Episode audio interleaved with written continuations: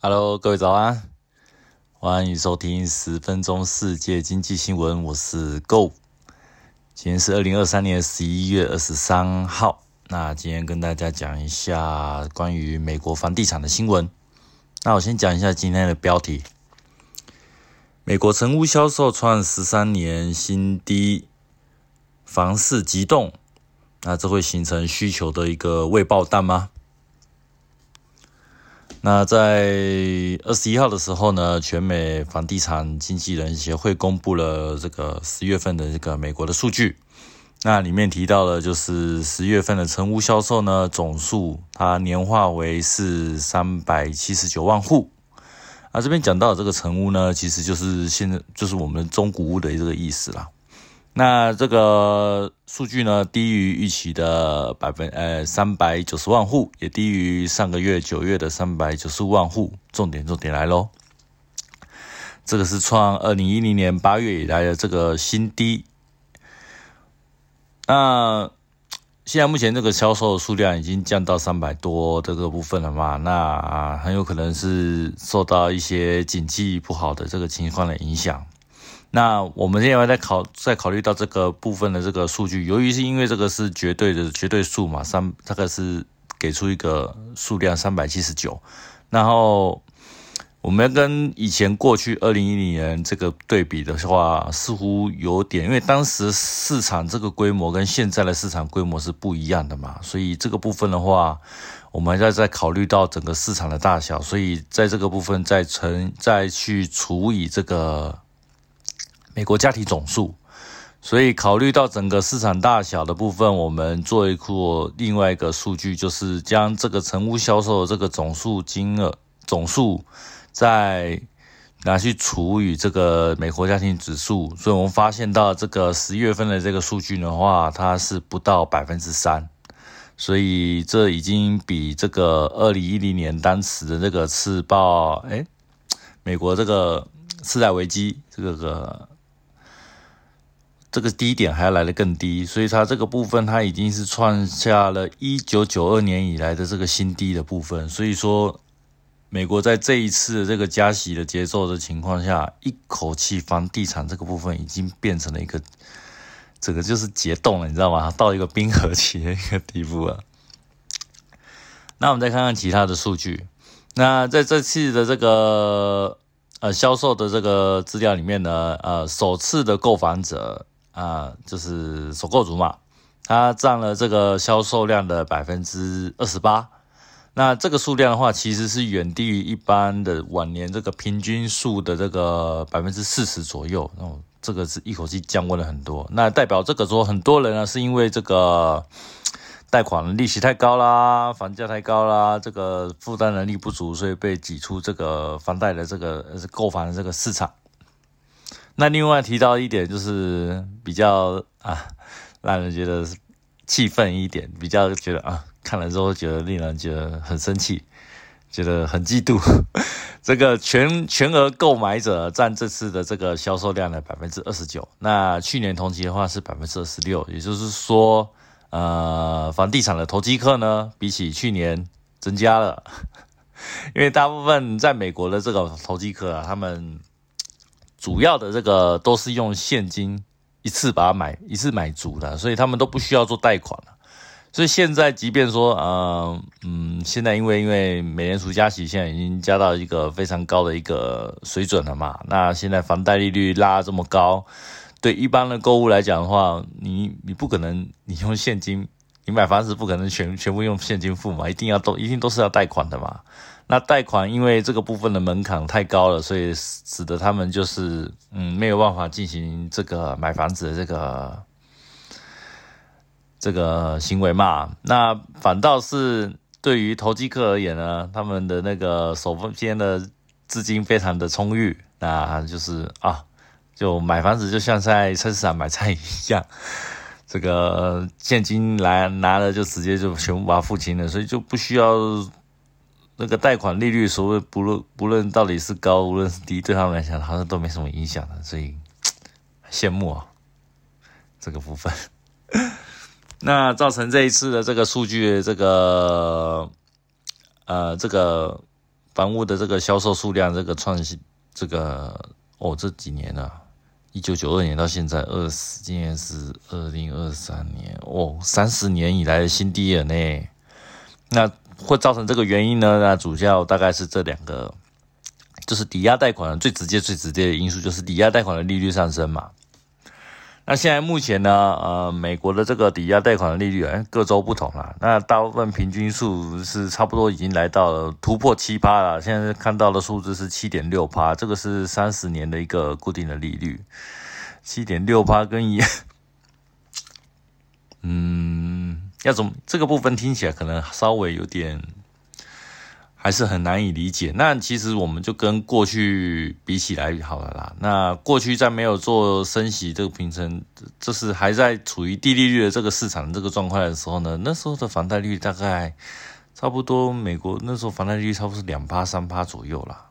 那你现在变七点六趴，等于是你每个月要缴的这个房款那个房贷这个部分，很有可能就是涨到两倍到三倍这个部分哦，真的很恐怖哦。要多缴好几万块，这种感觉。好，那另外呢，除了房贷利率上升呢，呃，高房价也是一个大家买房买不下手的问题。所以不止台湾啦，连美国其实也面面临到所谓的高房价这个地步。那美国的高房价呢，并不是因为说是啊，嘛，其实也是炒上来的啦。因为它其实最基本最基本的这个原因，是因为，抱歉。嗯，至于最基本的原因，是因为美国现在目前的这个中古屋的库存是严重的不足。那为什么呢？是因为啊，高房贷利率呢，使得这个呃美国民众的这个换屋的成本就大增了嘛。然后固定释放在这个市场的这个待售的房屋呢，它就都一个大幅的减少。这边讲到一个换屋，是因为美国其实大部分除了住在都市以外，那种水泥的房子有。那个之外，其实大部分的房子，大部分都是做木造的房子，所以木造的房子它不像水一般的水泥混凝土那样子，呃，有那么长的一个年限，通常大概到了十几二十年就要准，哎，也不用那么短了，大概二三十年左右就要准备换一个新房子了，甚至是说，呃，可能你成家立业之后啦，嗯，有。就是小有小孩子了嘛，然后小孩子这部分，因为这个部分就需要换大一点的房子嘛。那当小孩子成人了之后，独立了，然后向外搬出去的时候，就可能不需要用到那么大的房子。那有时候要还，有时候要想说，哎，要不要换一个小一点的房子？又或者是说，当呃你退休了之后呢，可能要换一个呃距离啊社福地区、社福呃社会福利比较好、良好的一些啊。的社区，或者是说你可能要换一个，呃，类似一个，嗯，怎么讲，就是对老年人比较友善的一个房屋，就是房屋子整个大装修了，就是换成什么，呃，要装把手啦，什么防滑的设施啊，什么什么有的没有的这些，就是嗯，比较属于低障碍设施的这种的房屋，那。在美国这个部分的话，其实换屋这件事情其实还算蛮普遍的啦。那基本上就是啊，把旧的房子拿去卖掉，然后呢再去换成新的贷换新的贷款去换一个新的房子。但是这个部分呢，因为目前呃市面上所有的代售房代售的房屋已经大幅做一个减少动作了。那现在根据现在目前十月份的这个数据哦，目前的代售房屋现在只剩下。啊，一百一十五万户啊，那这个部分的这个成屋的库存啊，它其实是在二十四，这个是已经维持二十四年的新低啊。这哇，也难怪现在的房价，难怪现在即便是美国房价都会飙那么高。你现在需，你现在这个供给拉的这么压的这么低，价格一定会非一定是拉的非常高嘛。那现在来比，现在来讲哦，这个成十月份的成屋价格的这个中位数啊，它已经来到了呃三十九块三十九万的美金了，中位数啊，好像好好像也还好哈，三十九万我算一下，三十九万多少美？哎，都三十九，三十九万，然后现在台币三十一嘛，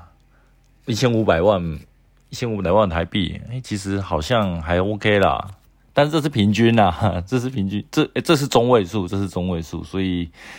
相对比起来，好像也没有说特别好看些。而且讲一下，这个中位数三十九万，它其实在美国历年以来，现在是属于相当高位的一个水准。所以实际上，现在目前的房美国房地产的状况，就是属于仍然是属于供不应求、供不应求的这个地步了。所以，即便这个需求已经做大幅的一个被因为高房贷的这个关系做一个啊相当的一个压制的一个动作，但实际上。关键的这个供给的问题仍然还是没有办法获得一个解决，所以这个目是目前造成这个现在这个房屋销售这个销售量创这个十三年新低，甚至是呃就以规模来讲创三十年新低的这个最主要的原因，就是在于这个库存不足的原。那这会造成什么样的危机呢？首先，第一个，一个市场最怕就是没有量。那基本上有交有交易量呢，这个是效率的市场才会发生嘛。那所谓的真正的价格，才是这个效率市场反映的一个所谓的均衡的一个价格。那如果没有量的市场的话，那这个价格很有可能今天就给你拉得很高，有可能拉得很低，这个价格会变得很不稳定，而且没有办法啊。